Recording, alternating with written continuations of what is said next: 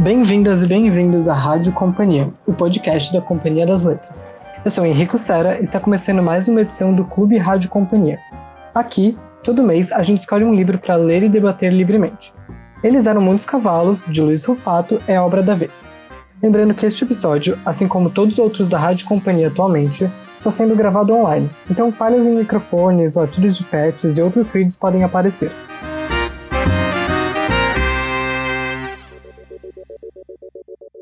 Estão aqui hoje a Thaís Brito, assessora de imprensa do grupo Companhia das Letras e que reveza a apresentação do clube comigo. Oi, Thaís. Oi, gente. Prazer estar aqui com vocês hoje. A Tamires Bussato, também assessora de imprensa e que está participando do clube pela primeira vez. Seja bem-vinda, Tamires. Oi, gente. Um prazer estar aqui debutando no clube. O Fernando Rinaldi, que trabalha no Departamento de Direitos Estrangeiros e Autorais. Tudo bem, Fefo? Boa tarde. Tô começando aqui também, minha primeira vez.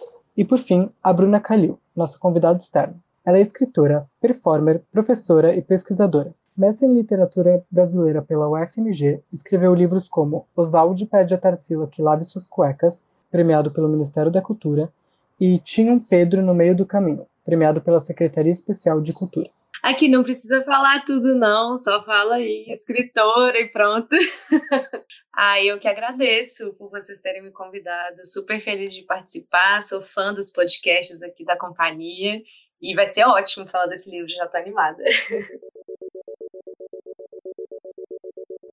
Em maio de 2021, Eles Eram Muitos Cavalos completou 20 anos desde sua primeira publicação. Desde então, recebeu prêmios como Troféu APCA e o Prêmio Machado de Assis e foi traduzido para países como Portugal, França, Itália, Alemanha, Colômbia, Argentina, entre outros. O romance é estruturado em 69 episódios que acontecem no dia 9 de maio de 2000, na cidade de São Paulo, cada um com seu próprio fôlego e estilo, alternando entre poesia, discurso publicitário, música, teatro e prosa. Eu queria começar sabendo um pouco da impressão de vocês dessa leitura. É, acho que a Thaís pode começar. Então, é, é, é uma leitura muito diferente, né? Obviamente, pelo que o Henrique já falou, é um conjunto de textos dos mais diversos. Eu fiquei tentando procurar uma palavra para resumir. Eu achei que é uma leitura muito sensorial. Eu não sei nem se eu sei explicar bem porque eu escolhi essa palavra, mas é isso. Ele, o livro vai te dando sensações tão distintas e tão rápidas e que até de vez em quando me dava uma coisa assim, tipo, nossa, mas é só isso, eu queria saber um pouco mais sobre esse personagem específico. Mas, enfim, não, é essa a proposta do livro, né? Você saber profundamente sobre o personagem específico. Isso que eu acho que é bacana. Esse panorama, esse mosaico que ele constrói, que a gente fala, né? É um livro sobre São Paulo, é um mosaico de uma cidade, mas é, é muito mais do que sobre uma cidade, eu acho também, né? Sobre uma sociedade, um modelo de, de capitalismo, enfim, se a gente falar sobre isso. Então, eu acho que o livro é, é bem interessante fazendo esse, esse panorama, é, embora de vez em quando eu tenha ficado meio frustrada, porque eu queria saber um pouco mais sobre alguns personagens. Mas, enfim, acho que para começar é isso. Eu, eu senti, assim, completamente o mesmo desconforto sobre essa, essas narrativas quase que interrompidas, né? Começam e terminam do nada. Acho que esse desconforto foi, foi algo que me marcou inicialmente. Eu tive uma. Até acho que uma dificuldade para engatar na leitura, né? Acho que os primeiros textos, assim, foram, foram mais difíceis para mim até eu pegar um pouco mais, mais da proposta do livro. Completamente essa experiência sensorial também. Não sei se alguém teve uma experiência similar, alguma coisa nesse sentido. Eu tive uma experiência muito engraçada, porque eu tenho o costume de, assim, pegar o mínimo de informação possível antes de começar a ler um livro. Às vezes eu não leio nem a quarta capa. E com esse livro foi assim, eu comecei a ler, falei, não, vou daqui. E quando eu cheguei, assim, acho que no sétimo, no oitavo fragmento, eu fiquei, não, pera, eu vou ter que voltar. Porque eu fiquei muito assim, não estava conseguindo me, me localizar, é, não estava entendendo se era aqueles personagens iam se encontrar em algum momento, se era uma coisa assim, qual era o fio da história, né? E aí eu voltei, e aí para mim foi muito engraçado que teve uma sincronicidade na minha leitura anterior. É, o livro que eu tinha lido antes foi o Memórias Sentimentais de Homem Amar, do, do Oswald. E eu li para a faculdade, li para fazer um trabalho. Então eu estava muito com isso do fragmento, muito do também é um romance, mas é também fragmentar. Então a minha primeira experiência com a leitura foi ficar muito atenta à forma mesmo, que une todas as a narrativa do Oswald tem muitas coisas diferentes, mas tem ali um personagem principal. Eu fiquei muito tempo nesse livro assim, nossa, o, qual que é o, mínimo múltiplo comum, né, de todas essas histórias, até eu chegar na cidade de São Paulo, então, que eu acho que é uma coisa que a gente vai aprofundar mais para frente, né, mas eu tive muito essa, uma confusão, primeira, assim, e eu me identifiquei muito com isso que a Thais falou, do sensorial, porque para mim é um livro que tem partes que, assim, tem cheiro, tem a sujeira, né, tem, tem coisas, assim, que realmente era como você tá andando pela cidade de São Paulo, foi muito legal. Muito legal a, a Tamires falar isso, porque eu sou de BH, né? E fiz letras na UFMG e eu conheci o Rufato na faculdade. E quando eu li esse livro foi no meu primeiro período, então assim, vocês imaginam, a menina chega, né, saída do ensino médio, chega na faculdade de letras, toda empolgada não sabia de nada e já lê esse livro, assim. E o Rufato, eu acho isso muito louvável e muito interessante da obra dele, é que ele agrada muito a academia e é muito difícil um escritor contemporâneo ser tão lido, assim, na academia como ele é, o Milton Atum e outros, assim. Então eu entrei, já li esse livro, foi um choque, assim, porque era diferente de tudo que eu já tinha lido em termos de literatura, em termos de estética, né, de forma. Isso que a Tavares falou agora e, e também que a Thais disse, né, sobre a questão sinestésica do livro, né, para mim foi uma cartografia de São Paulo, porque eu não conhecia São Paulo. Eu fui conhecer São Paulo lendo o Eles Eram Muitos Cavalos. Foi a primeira vez que eu pisei nessa grande metrópole, foi nas páginas do Rufato. E aí, quando um tempo depois eu fui mesmo a São Paulo, né? Aí eu falei, gente, mas é isso, né? Então eu brinco com o Rufato falando que ele foi meu primeiro guia turístico para uma cidade que eu não conhecia por meio da literatura. E eu acho que isso é, é, uma, é, um grande trunfo do livro, né? Porque, assim como a Thais, eu também acho que não é só sobre São Paulo, né? Eu acho que é um livro sobre metrópoles, é um livro sobre grandes cidades capitalistas, sobre desigualdade social, sobre o Brasil, né? Assim, ele escolheu São Paulo, mas é um livro sobre o Brasil, e isso acho que é muito legal e é o que faz o livro ainda ser tão discutido e tão atual 20 anos depois da publicação. Eu tive uma experiência meio parecida com a, da, com a da Bruna, porque eu fui ler esse livro no meu primeiro ano da faculdade de letras também. Organizaram um evento lá na, na faculdade, chamaram dois dois escritores contemporâneos, um deles era o Rufato e outro era a Beatriz Bracher. Enfim, eu já conhecia o Rufato de nome, mas nunca tinha lido nada dele. Eu só fui ler depois dessa, dessa palestra que, que os dois deram e a minha reação, assim, né, minha impressão, primeira impressão da leitura foi também de, de espanto e eu fiquei tão assim maravilhado com esse que ele tinha criado, essa multiplicidade de vozes, de estilos, que eu nem consegui na primeira leitura, nem consegui tanto absorver o conteúdo, ter essas sensações que a Thaís e a Tamires relataram, lógico que elas estavam presentes, mas numa escala muito menor para mim, porque eu estava mais cerebral mesmo, assim, tentando entender como que ele tinha construído essa estrutura, né, sabendo que esse tipo de, de narrativa que, na verdade, é, questiona um pouco, né, o, o que a gente entende por romance, tem uma tradição já, né, desde o século XX, mas que ele vinha fazer isso na São Paulo, né, numa São Paulo na virada do século e com características muito de São Paulo, mas ao mesmo tempo bem universais, né? Então aquela história, né, de escrever sobre a aldeia e, e para ser universal, né? Ele pega São Paulo como o exemplo dele de aldeia, né? Uma aldeia muito grande e faz uma história universal nessa tradição de romper com as narrativas tradicionais e mas trazendo à tona vários temas sociais que são sensíveis para nós até hoje. Então, eu lembro que é isso, assim, minha primeira impressão foi de espanto com, com a estrutura e o que, que ele tinha, o que, que ele estava trazendo à tona mesmo. Fê, fui Bruna. Uma coisa interessante, foi a primeira vez que eu li a obra, foi agora pro, pro podcast. E se eu não me engano, da primeira vez da Tamires e, e da Thaís também. Mas vocês dois, pelo que eu entendo, vocês leram a obra antes, né? leram há algum tempo, chegaram a ler, ou pelo menos refletiram sobre a obra durante muito tempo, né? até, até agora. É, tem um comentário no nosso Instagram, a Déia Araújo comentou o seguinte.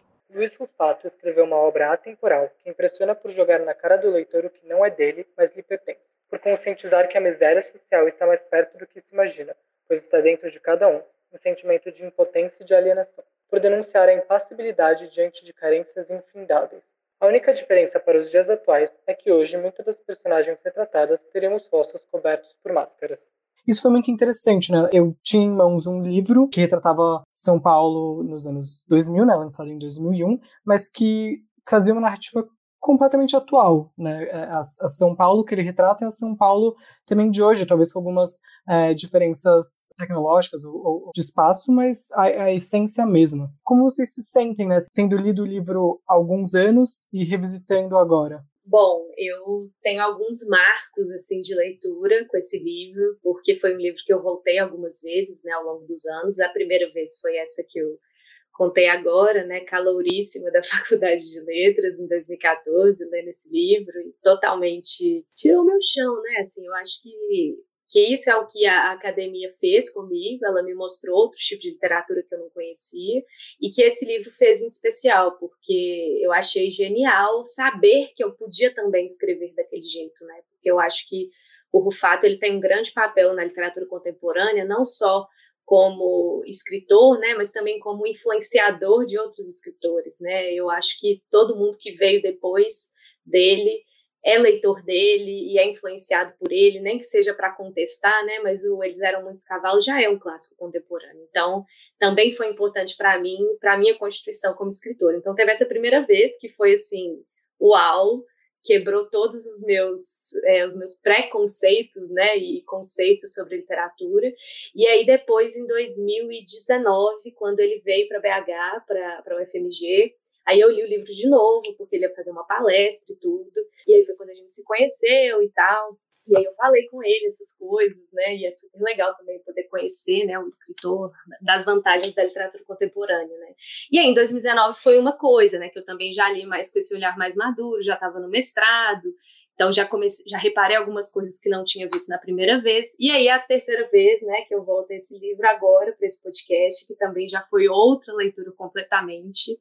Eu achei muito interessante esse comentário, Henrico, que que alguém aí, né, que talvez esteja nos ouvindo agora, trouxe do Instagram, porque enquanto eu estava lendo esse livro, né, relendo agora para o podcast, foi um outro espanto de pensar que, como assim esse livro tem 20 anos, sabe? Porque todas as situações ali eu achei tão contemporâneas e tão atuais, assim, eu senti que eu estava lendo jornal, sabe? Eu acho que isso é uma coisa muito legal desse livro, porque o Rufato, ele mistura vários gêneros, eu até anotei aqui todos os gêneros que eu achei, são muitos, assim, ele vai misturando e vai entremeando, cabeçalho, reportagem, notícia, biografia, conto, crônica, poesia, horóscopo, previsão do tempo, dramaturgia, classificados, tanto de emprego quanto os afetivos ou sexuais, epistolografia, né, cartas, listas, transcrição de gravações, discurso religioso. Então, assim, ele vai misturando isso tudo, mas eu sinto como se a gente estivesse lendo um livro de literatura, como se a gente estivesse lendo um jornal, como se a gente estivesse lendo uma revista Caras, como se a gente estivesse lendo um obituário. Isso em 2021 acho que bateu ainda mais forte, porque eu fiquei imaginando essas situações realmente sendo amplificadas e, e, mais complexas ainda quando a gente pensa no recorte da pandemia, né? Eu ve, fico vendo o, o, padre Júlio Lancelotti, né, que é um dos únicos que dá nome ao que está acontecendo em São Paulo, que é uma crise humanitária, e eu vejo como que esse livro do Rufato ele já antecipa essa crise pela literatura, né, pela estética. E, a gente vê como que, infelizmente, o livro ainda é tão atual, né? O Brasil não mudou tanto de lá para cá, né? Mudou, mas de, depois desmudou, né? Então, assim, ainda segue sendo um retrato muito fiel. Eu acho que isso foi o que mais me chamou a atenção nessa última leitura, esse choque de, de realidade com o que está acontecendo na rua e o que está ficcionalizado nessas páginas.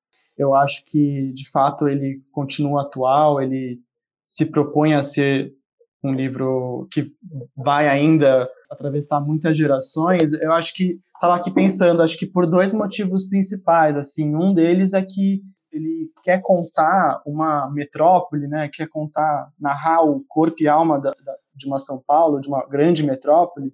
E isso é, acaba fazendo com que a gente se colhe muito com o contemporâneo, com o tempo presente, né? Então, a, a vida na metrópole, ela é assim. Então, ele retrata muito bem essa velocidade da metrópole, esse anonimato dos personagens. Isso é algo que não é de hoje e não, não vai se esgotar hoje também. E eu acho que o segundo motivo é o que a Bruna falou no final da, da, da fala dela, né? Que a gente não mudou tanto assim, né? A gente talvez tenha mudado enquanto país durante alguns anos, mas esse livro, né, a gente relê o livro agora e identificar os mesmos problemas, as mesmas questões sociais, só mostra como é, a gente não resolveu problemas estruturais assim da nossa da nossa sociedade.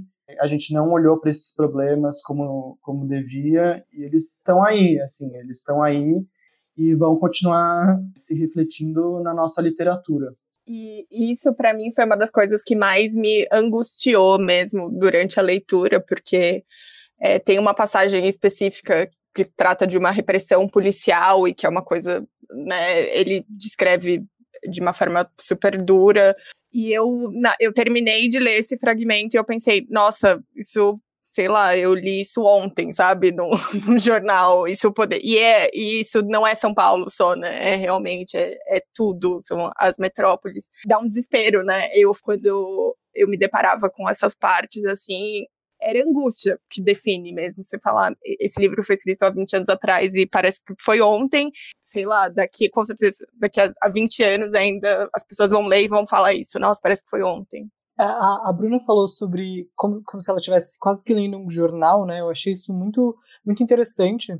E aí ela citou algumas das, é, alguns dos estilos e formatos. E tem, tinha uma coisa que eu fiquei pensando enquanto eu li, é que do nada aparecem ali, são esses classificados, é, mas também aparecem muitas vezes coisas de, de signo e de astrologia e coisas religiosas. E eu, eu achava quase irônico, é, é, é irônica essa, essa contraposição de uma realidade muito dura, né, de, de, textos muito tristes e violentos, e aí do nada aparecia ali alguma coisa do tipo, a lua está em câncer. Eu não sei se alguém sentiu a mesma coisa, mas eu ficava, nossa, quase que, que é, textos assim, com muita esperança, ou textos né, religiosos de, de, que tratavam de muita fé, de muita esperança, mas também quase que, que onde, onde era possível se sonhar e ter algum tipo de conforto ali, né? Com, essas narrativas de conforto, mas que não eram as narrativas do dia a dia, eram essas narrativas religiosas e, astrológicas, assim. Foi engraçado para mim, porque eu, de fato, eu me dei conta disso em algum momento, assim, eu sabia que o livro tinha 20 anos, claro, mas eu comecei a ler e, sei lá, isso não estava na minha cabeça. E aí eu fui lendo, fui lendo, e aí, de repente, num dado momento do livro, que eu parei e falei, nossa, mas isso tem 20 anos, né? E até ali eu estava lendo como se tivesse sido escrito ano passado, assim, um livro contemporâneo. Quer dizer, ele é contemporâneo, né? Mas um livro do ano passado. E foi, foi, sei lá, em algum momento, não, específico, não especificamente no trecho, mas que eu parei e lembrei que o livro tinha 20 anos. Então, realmente é isso. Você vai lendo e é, é, é como se fosse hoje. Não, tem diferença. É muito, muito realmente assustador, eu diria. Foi intencional, né, do, do Rufato de colocar esse, esse tipo de discurso, né, que poderia, às vezes, consola a gente, né, do, seja do, da astrologia ou qualquer outro, né, religioso, colocando em contraposição com a realidade crua, né, e dura da, da miséria e da pobreza, da dificuldade do trabalhador e da, da, das dificuldades do cotidiano, como se esses discursos um pouco se anulassem diante de, dessa realidade e propositalmente ele coloca lado a lado para mostrar como existem essas válvulas de escape, mas elas não podem nada diante da realidade, elas são discursos meio alienantes mesmo. É, é um pouco como eu sinto essa justaposição de, desse tipo de discurso dentro do livro. Eu, eu, senti também um pouco, pegando o que você falou, e como a Bruna comentou da leitura de um jornal, é quase isso, como se você estivesse alternando, né? Uma hora você está lendo é, alguma notícia super violenta e depois está lendo uma fofoca e você consegue se alienar de fato um pouco. E eu sinto que essa contradição, né, que na verdade não, não é uma contradição, é um trunfo do livro, né, porque mostra como que nessas grandes metrópoles, na verdade em qualquer cidade, em qualquer vida, né, em qualquer comunidade, existem grandes tragédias e existem grandes alegrias, e elas andam lado a lado.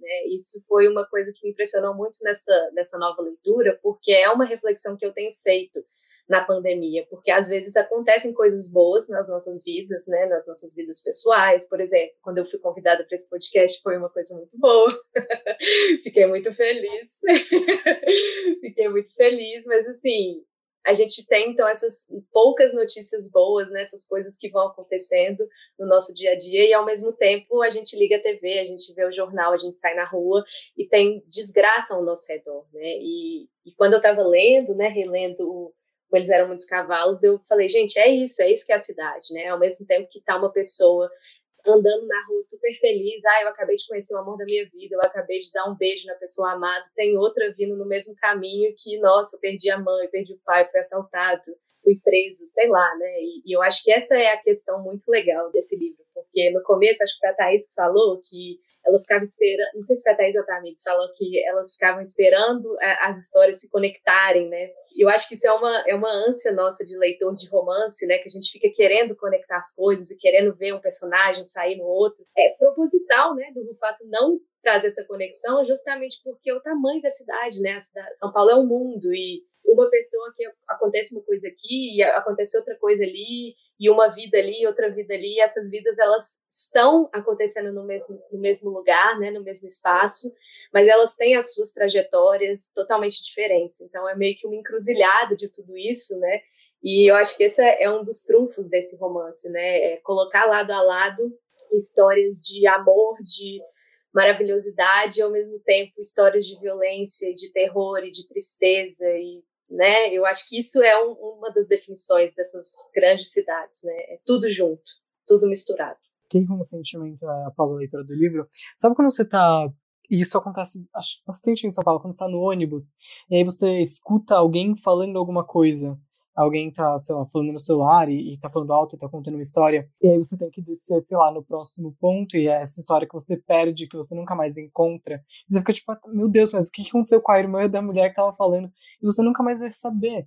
Bem provavelmente, né? E, e eu sentia muito isso, como se eu fosse é, me agarrando a fragmentos. E é isso que é o livro, né? A gente se agarra em fragmentos de pessoas anônimas mas que estão ali na mesma cidade, compartilhando um momento com nós, e, e aí depois você perde essa, essas histórias, né? Elas vêm, elas passam, e aí depois outras pessoas passam, e, depois você lê outras coisas e vê outras coisas. Eu senti muito, muito isso, dessas narrativas que a gente vai ganhando e, e, e ao mesmo tempo perdendo durante nossa trajetória na cidade. Não sei se alguém sentiu a mesma coisa. Henrique, eu adorei a, a imagem que você trouxe, essa do ônibus mesmo. Acho que é muito isso. Ou é a gente andando em qualquer lugar que esteja muito né, cheio de gente. Você sabe que é, um pedacinho de várias histórias. Mas para mim também teve um, um sentimento que foi um, um incômodo bom, que é essa coisa de não ter das transições, né? Não, não, tem, não tem fronteira entre as coisas. Uma hora você está lendo um fragmento, assim, brutal, o próximo pode ser de um, sei lá, um playboy falando que faz, sei lá, caixa 2. E, e não tem nenhum tipo de transição entre eles, né? Quando acontecia isso, é, isso é muito mérito do escritor, né? Ou então é isso, quando você lia uma coisa que era muito assim socialmente, aquilo te derrubava e depois você lia era uma simpatia, né, para uma pessoa, tipo, ai, para você conseguir tudo que você quiser na sua vida. É aquele tipo de livro que você lê e você fala, nossa, não tem como você passar batido, né? Não, não tem como, não é um, um romance, né, mais tradicional que você começou, você vai. Não, não, não tem. Ele te pede uma postura né? Você vai reagindo, até porque você não faz a mínima ideia do que vai, vai vir depois, né? Para mim é um, é, um, é um desconforto muito bom, porque eu acho que o escritor é muito bom, que eh, ele consegue causar esse efeito, né? Inclusive, é, você falou desse trecho do Playboy do Caixa 2. A Bruna fez uma leitura desse trecho pra gente. É um trecho que, que dá muito a entender sobre o estilo do livro. É, é um trecho inicial, então ele é a parte 4, chama A Caminho, e acho que ele já entrega muito do desconforto, enfim, que atravessa essa leitura. Vou tocar aqui para vocês esse trechinho. A Caminho. O neon vaga veloz por sobre o asfalto irregular ignorando ressaltos, lombadas, regos, buracos, saliências, costelas, seixos, negra, nesga na noite negra, aprisionada, a música hipnótica, tum tum tum tum, rege o tronco que trança, tum tum tum tum, sensuais as mãos deslizam no couro do volante, tum tum tum tum, o corpo, o carro, avançam, abduzem as luzes que luzem à esquerda, à direita, um anel comprado na Portobello Road, satélite no dedo médio direito, tum tum tum tum, o bólido zune na direção do aeroporto de Cumbica, ao contrário cruzam faróis de ônibus que convergem de toda parte. Mais neguinho pra se fuder. Um metro e setenta e dois centímetros, está no certificado de alistamento militar, calça e camisa Giorgio Armani, perfume polo borrifado no pescoço, sapatos italianos, escanhoado, cabelo à máquina 2, Rolex de ouro sob o tapete. Mais neguinho pra se fuder.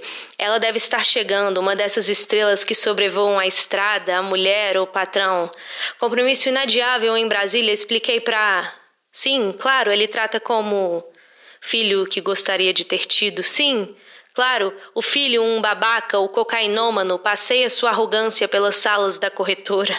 Sim, claro, o filho, um babaca, o cocainômano, desfila seus esteroides por mesas de boate e barzinhos, que já quebrou, por rostos de leões de chácara e de garotas de programa, que já quebrou, por máquinas de escrever de delegacias, que também já. Sim, mas é meu filho. E suborna a polícia, o delegado, o dono da boate, as garotas de programa, os leões de chácara. Sim, mas é meu filho. Sim, claro, a filha mora no Embu, macrobiótica, artista plástica, esotérica, os quadros sempre os mesmos. Quem não tem olhos para ver. Riscos vermelhos, histéricos, espasmódicos, grossos, finos, fundo branco. Não tem olhos para ver. Uma vez comeu ela horrível no estúdio entre pincéis e latas de tinta sobre uma mesa onde jazia esticada uma imensa tela em branco. Isso é arte. Ela cheiro de incenso, maconha, é natural. Nua sob a bata indiana, restos de sêmen na superfície branca, isso é arte. Mais neguinho pra se fuder. Amuou num canto arrependida? Não passa de um empregadinho. Sim, mas o pai me adora, um profissional competente, porque ganho dinheiro para ele na bolsa. Um apartamento enorme em Moema, um por andar, três suítes. Contratei um desses viados, dinheiro não é problema. Ele montou um circo, mulherio estranha, e eu falo a decoração é do fulano. Elas têm orgasmo. Sim, competente. Há seis anos escorria sua pálida magreza pelas poucas sombras das ruas tristes de Moriaé, cidade triste. Há cinco anos vestia-se com as primeiras neves de Fairfield, Ohio, graças a uma bolsa do American Fields, ganha em concurso promovido pela loja do Rotary Club de Moriaé, cidade triste. Há quatro anos arranhava suas incertezas no Citibank suas certezas no Citibank. Há dois anos ganha dinheiro pro. O velho não vai deixar porra nenhuma para mim. Há um ano cuida do caixa 2 da corretora. Vai ficar tudo pros. Ela desembarca London Gatwick, um anel adquirido na Portobello Road na palma da mão. É seu. Londres como estava? Tum, tum, tum, tum, tum, tum, tum, tum. É, Bruno, eu queria saber de você, por que, que você escolheu esse trecho pra gente? Muito obrigado, ficou maravilhoso. Queria, queria ouvir um pouquinho de, da sua escolha.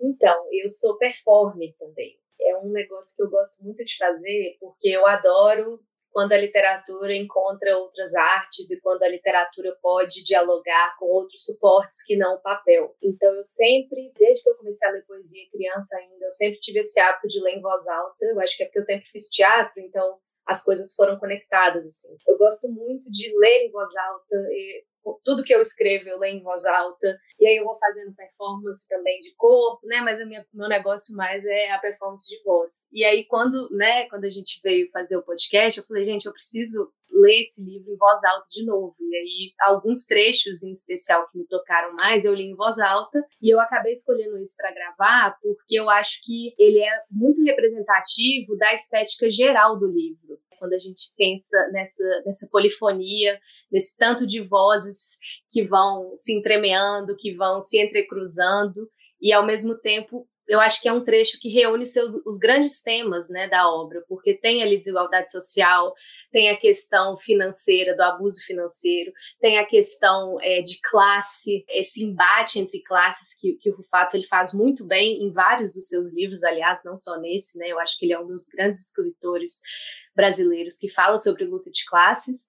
E assim, é muito divertido, né? Quando eu estava gravando, eu, eu me diverti muito, porque eu ficava imaginando de quem são essas vozes, né? Assim, esse trecho é um trecho que começa com um carro, né? Um neon vaga veloz sobre o asfalto irregular. De certa forma, essa frase ela dá o tom para todo esse trecho, né? Porque o carro vai, vai veloz sobre esse asfalto irregular e ao mesmo tempo essas vozes vão velozes sobre as páginas irregulares e quando a gente vai ver a gente está tendo várias partes assim diferentes e vozes diferentes e o que eu gosto é que assim eu tentei reproduzir isso na voz que é a estrutura visual do texto né? Porque ele ele usa uma, um um recurso visual, estético, de design que eu gosto muito, que é brincar com o negrito, brincar com o itálico, brincar com o espaçamento. Né? É um texto que flerta ali com a poesia, com essa experimentação da linguagem, e quando a gente lê né, é, em voz alta, eu tentei reproduzir essas esses traços né, visuais que aparecem, né, a parte em negrito, a parte em itálico, as partes mais assim com um espaçamento maior.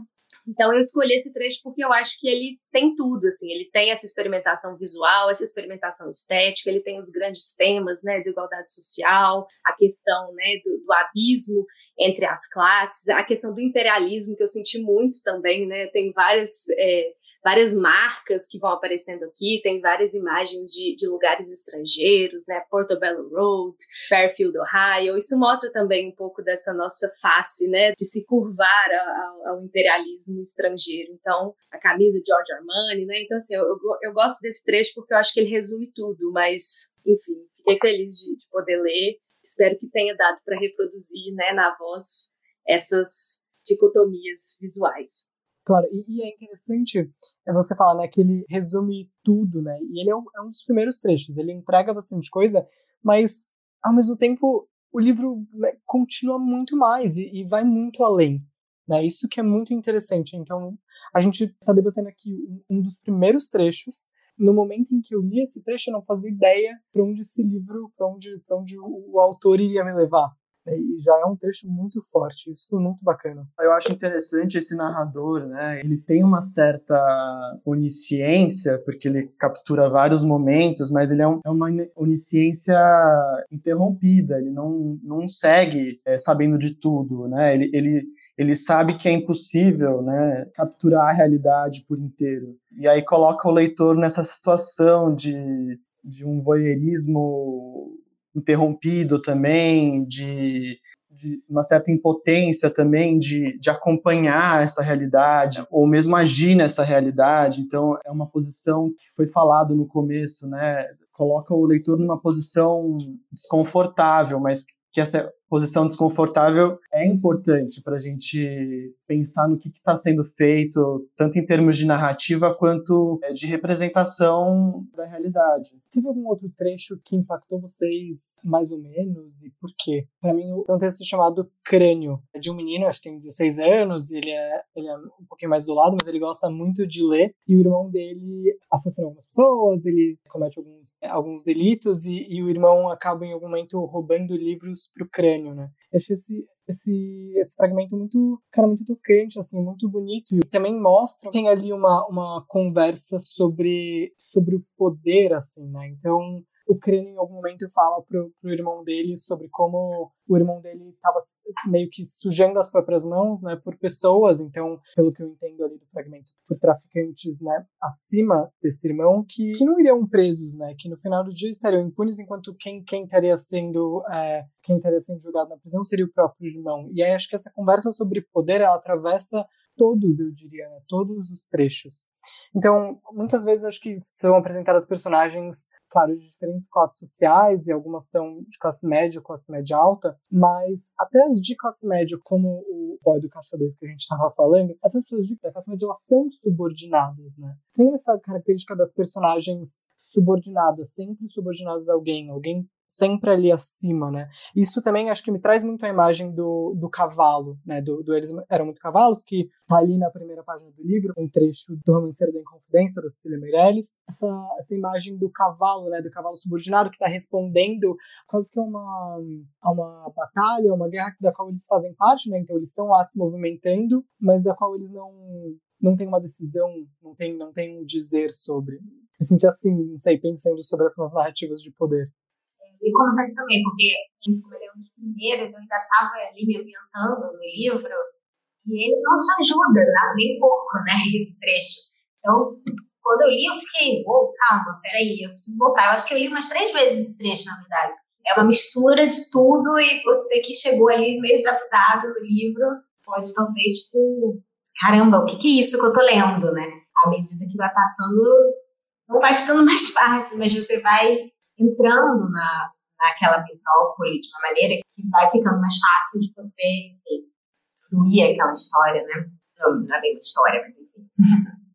Eu concordo muito com isso, essa coisa da, do poder mesmo, né? De colocar um personagem é, acima do outro. Eu acho que o fato ele discute muito bem essas hierarquias, essas diversas hierarquias, né, que perpassam a sociedade brasileira. E a imagem dos cavalos, né, da, de uma manada, eu, eu sinto que, principalmente a minha primeira leitura, eu me senti sendo atropelada, assim, por um tanto de cavalo, né? Tem uma animalização nisso também, né? A gente vê esses personagens que são, eu sinto como se o Rufato recuperasse um pouco aquela ideia lá do naturalismo do século XIX, em que os romancistas se colocavam como cientistas observando as pessoas como se elas estivessem olhando com uma lente, né, assim, com um, um microscópio, então ele observando, né, e eu sinto que ele fez isso aqui, né, ele ficou observando, né, a cidade, ouvindo, né, afinal o escritor é um grande fofoqueiro, né, a gente escuta e vai repassando, né,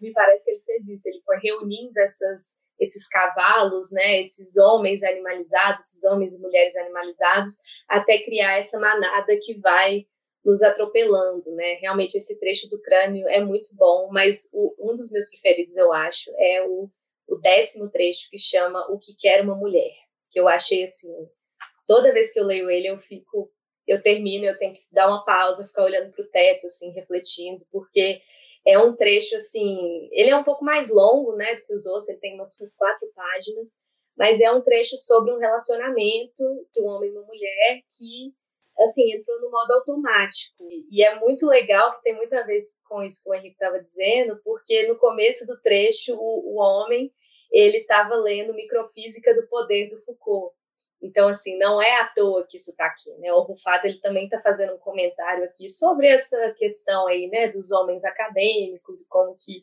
esses homens usam um certo poder intelectual também para oprimir as suas parceiras e como que às vezes só na teoria, né, o famoso esquerdo macho, né, como que ele só é, é libertário na teoria, mas na vida real, no próprio relacionamento, ele não aplica, né, tudo isso que ele aprende aí com os teóricos europeus. Então, eu gosto muito desse, desse trecho, porque eu acho que ele traz muitas questões, assim, que ainda é, são discutidas no feminismo e, e nos relacionamentos, né, assim, e, e, é muito bom porque ele define essa, essa questão, né, assim, você é um inconformista conformado.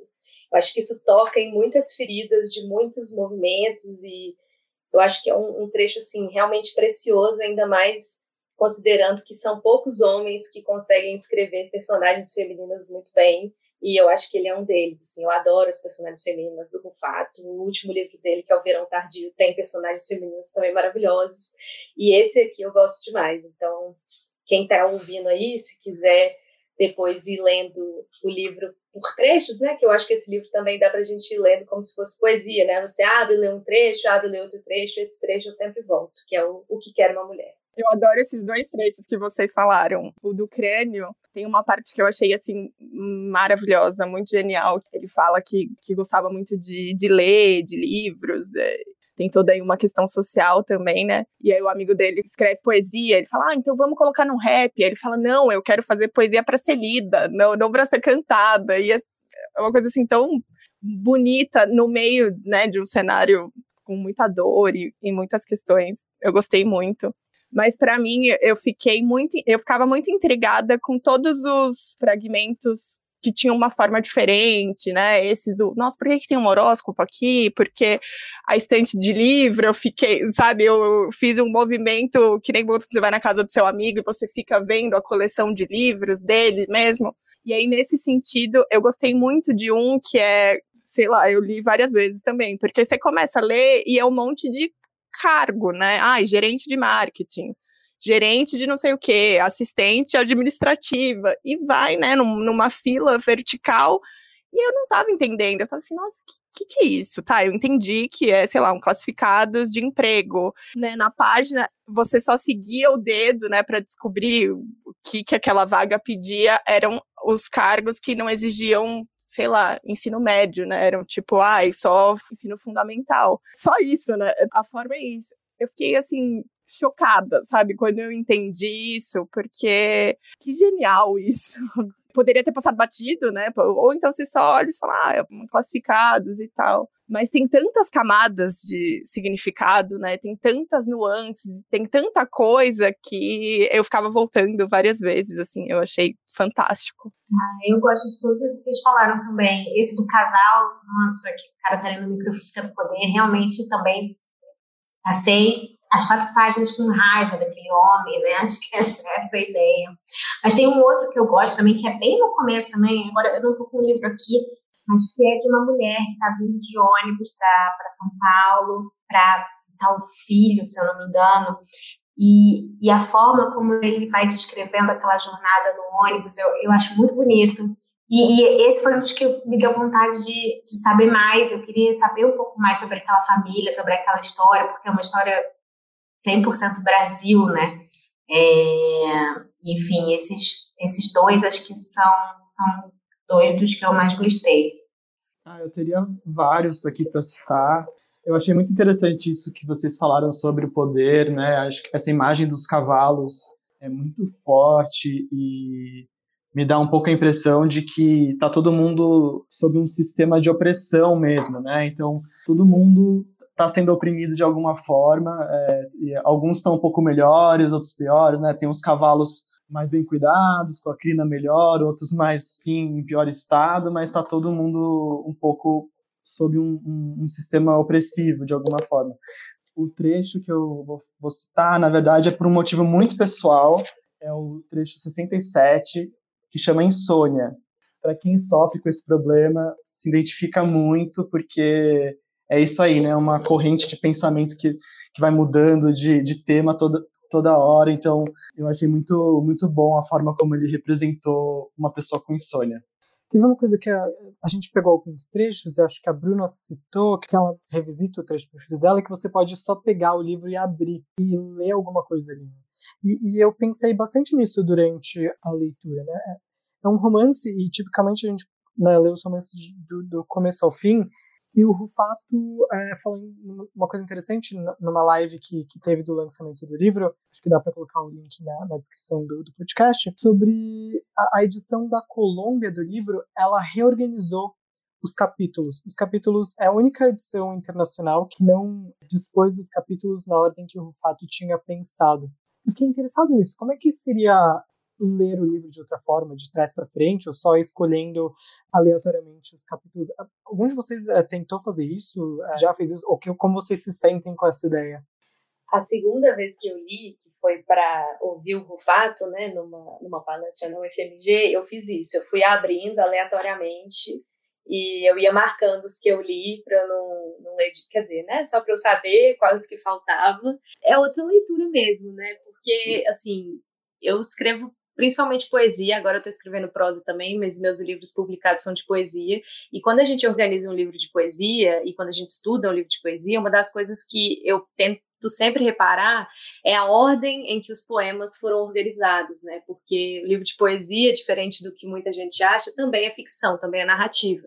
Então, quando a gente lê um livro de poesia, a gente lê ele na ordem que, que o poeta ou a poeta propuseram para nós leitores. Então, aquela ordem, ela quer dizer alguma coisa, né? Sempre, se, se, a gente reparar bem, o primeiro poema de um livro e o último poema de um livro, ele sempre tem algo mais a dizer, né? Quase sempre eles vão ser poemas também metalinguísticos, também sobre a própria linguagem, também sobre o próprio livro. Eu acho que esse livro do Rupato, ele é tão interessante, ele é tão clássico, já virou um clássico contemporâneo, por causa disso, porque é um livro que é classificado como um romance. Até sempre que eu brinco, sempre que eu vejo esses, esses livros inclassificáveis, né, esses livros híbridos, eu sempre vou na ficha catalográfica. E sempre, gente, sempre, façam esse teste. Todo livro que você ficar meio confuso, você não sabe o que, que é, vai na ficha. Sempre está escrito ficção brasileira. Sempre. Sempre, porque assim, não sei o que é, então é ficção. Lembro, total. Mas assim, eu sinto que esse livro, ele podia ser um livro de contos, ele podia ser um livro de poesia, ele podia ser um romance, ele podia ser uma peça de teatro, né? Eu acho que essa é a graça do livro, né? Porque ele é tudo isso e ao mesmo tempo ele não é nada disso é o que faz ele ser tão rico, assim, porque a gente pode ler ele como um livro de poesia, a gente pode ler ele como um romance, a gente pode ler ele como uma coletânea de contos, né? E é muito legal, porque é um, é um livro só que existem zilhões de leituras possíveis dentro dele. Bom, acho que você citou, né, falou, falou sobre outros livros e, e, e livros que a gente às vezes não consegue identificar o gênero, a gente vai lá na ficha catalográfica. Acho que esse é um bom momento, já começando o encerramento, para perguntar para vocês, a partir dessa leitura, que outros livros ou outros objetos culturais vocês indicam se esse livro lembrou vocês de algum outro? Eu pensei numa série que é, é uma das minhas favoritas da vida, assim, que é também uma série sobre uma cidade, embora isso não, talvez não esteja na sinopse, que é The Wire, que é tem um nome em português que é A Escuta, mas eu acho que todo mundo conhece como The Wire mesmo, uma série da HBO, é, que tem cinco temporadas, e é uma série sobre a cidade de Baltimore, nos Estados Unidos. Então, assim, é uma série policial, é uma série de policiais investigando traficantes, é tudo isso.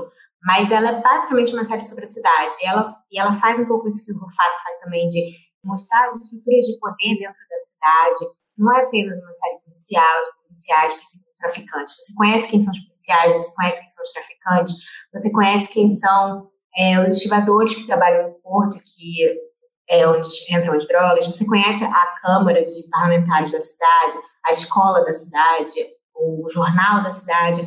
Então, a série vai fazendo um panorama para te mostrar por que, que tem aquela, aquela investigação inicial de policiais é, investigando traficantes. O que, que, na cidade, na estrutura da cidade, faz com que ela seja daquele jeito? Uma cidade desigual, desigual racista. É, é uma série muito, muito incrível. Assim, recomendo demais para todo mundo que ainda não tenha visto. Eu vou indicar o livro que eu citei aqui, que, que eu tinha lido, não só pela forma, eu acho que vale muito a pena, quem gostou do, do livro do Rufato, vale a pena revisitar o Oswald de Andrade, Memórias Sentimentais do João Miramar, também nesse nessa pegada de fragmentos, mas para mim o mais legal foi pensar que também São Paulo era um dos personagens importantes, né, nesse livro, mas era São Paulo lá do, dos anos 20, e é muito legal confrontar com a São Paulo do, dos anos 2000 e a nossa também, né? Eu queria também indicar toda a obra musical do Emicida, porque eu acho, é, acho que é perfeita como trilha sonora para esse livro, assim, acho que tem é, toda é, documentário, tudo que a Emicida faz, eu acho que dialoga muito bem com esse livro, ouçam qualquer CD dele, que tá maravilhoso. Ai, Tamires roubou minha indicação. também ia comentar do Emicida, porque eu acho ele genial também, acho ele maravilhoso. Mas vou, tenho, tenho outras indicações na manga. Não, aí fica, fica dobrada a indicação. Então todo mundo vai ouvir Emicida assim.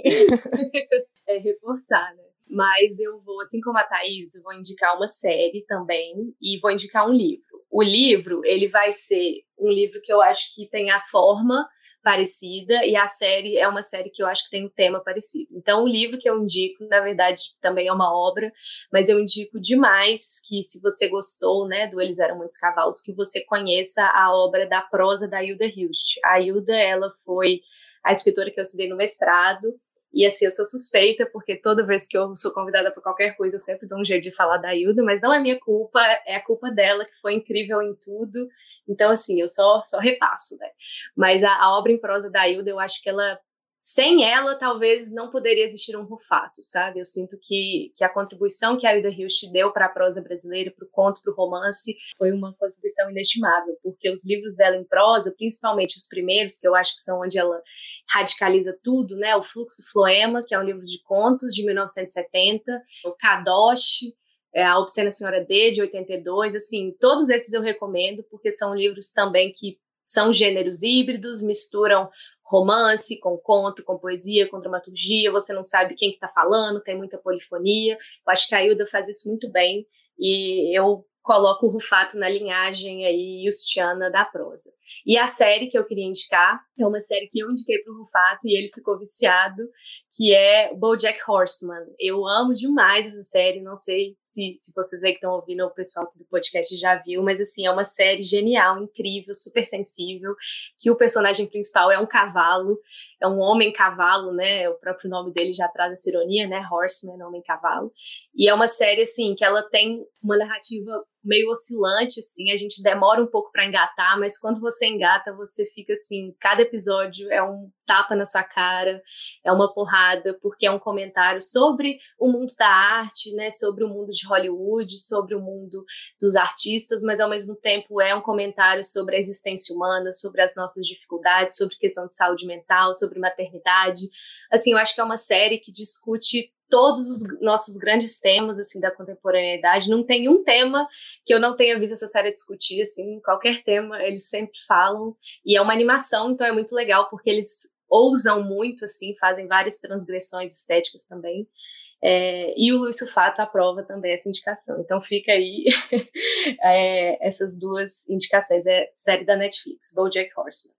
Eu queria indicar um outro romance que foi publicado pela companhia, que eu li recentemente, que chama Olive Kitteridge, da Elizabeth Strout. Enfim, ganhou o Pulitzer de ficção, já foi adaptado para série também. Eu me lembrei desse livro porque, embora ele tenha uma narrativa bem mais tradicional do que o livro do Rufato, ele também é uma colcha de retalhos em torno dessa mulher, né, que dá nome ao livro. Você fica sabendo de 30 anos da vida dessa mulher em fragmentos e às vezes os trechos não não tem como centro essa mulher, mas ela é citada numa conversa ou ela participa como uma personagem secundária, mas de alguma forma essa essa mulher acaba aparecendo em todos os trechos, e isso que dá a unidade para o romance. Então você fica além de conhecer outros personagens, se fica conhecendo essa personagem principal de, de vários ângulos, que é um pouco como o Rufato faz com a cidade de São Paulo, né? A gente conhece por vários anos. Bom, uh, eu queria indicar Garota Mulher Outras, que é um livro muito querido que a gente lançou ano passado. Ele tem um gênero híbrido também, né? Então ele é uma ele é meio construído em, em versos livres e eu acho que ele apresenta diversos personagens que moram na Inglaterra, a maioria mulheres, tem uma personagem é, não binária. Eu acho que ele é isso, ele vai dando vários fragmentos, fragmentos mais longos, né, durante o dia e alguns dias na, na vida de algumas personagens, e ele satisfaz um pouco do desconforto gerado pelo livro do Rufato. Então essas personagens não são anônimas e elas se encontram em diversas partes do livro formando uma, uma teia mesmo, né, uma teia de personagens. E, e é muito interessante. E eu também queria indicar Lincoln no Limbo, do George Saunders, que assim como o Fê falou da, da Olive Kitteridge, constrói uma narrativa com muitas, muitas vozes, então acho que são mais de cento e tantas personagens narrando o livro e construindo, construindo diferentes visões de um mesmo evento que se segue durante o livro. Acho que é bem interessante e vale a pena também. É isso, queria agradecer muito a presença de vocês. Se vocês quiserem fazer o encerramento, dá um tchau. Obrigada, gente, foi muito legal. Obrigado, gente, adorei participar, já anotei as dicas e eu quero duplicar então a, a recomendação do Lincoln no Limbo, quero quadriplicar do Emicida. Quero... Então vamos triplicar, porque eu também amo esse livro. Foi legal também o Ferfu citar o Olive Kitteridge, que ele apareceu no podcast passado também, né? Então, duas repetições de Olive Kitteridge. Estamos todas muito alinhadas. Gente, muito obrigada pelo convite, adorei participar, sou fã do podcast, sou fã da editora e leiam, gente, leiam Rufato, leiam contemporâneos, a gente tem que estar tá atento ao nosso tempo, né? Eu acho que isso é uma das coisas mais importantes para nós que gostamos de literatura, que somos leitores, que é estar tá com as anteninhas, né? O Ezra Pound falava lá que o artista é a antena da raça e que é bom a gente estar tá com as nossas antenas, né? Os nossos órgãos sensitivos sempre sempre apostos para acompanhar o que está sendo escrito, o que está sendo feito ao redor, porque isso aqui está falando sobre nós, né? Eu acho que a gente lê livros contemporâneos, a gente está lendo, de certa forma, a nós mesmos. Então, é sempre muito bom e apoiar o trabalho né, dessas pessoas que são muito guerreiras aí, que contribuem muito, principalmente nesse momento de tanta incerteza, né? A arte, ela é um conforto enorme, é uma luz sempre nessa infindável escuridão. Obrigada.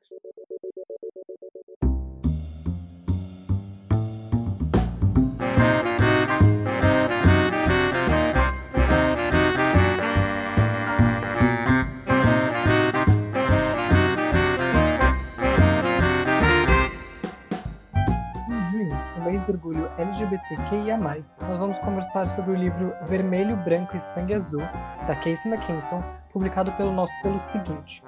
Quem tiver comentários, perguntas, propostas de debate, pode mandar pra gente no Instagram ou no e-mail rádio.companhiadasletras.com.br.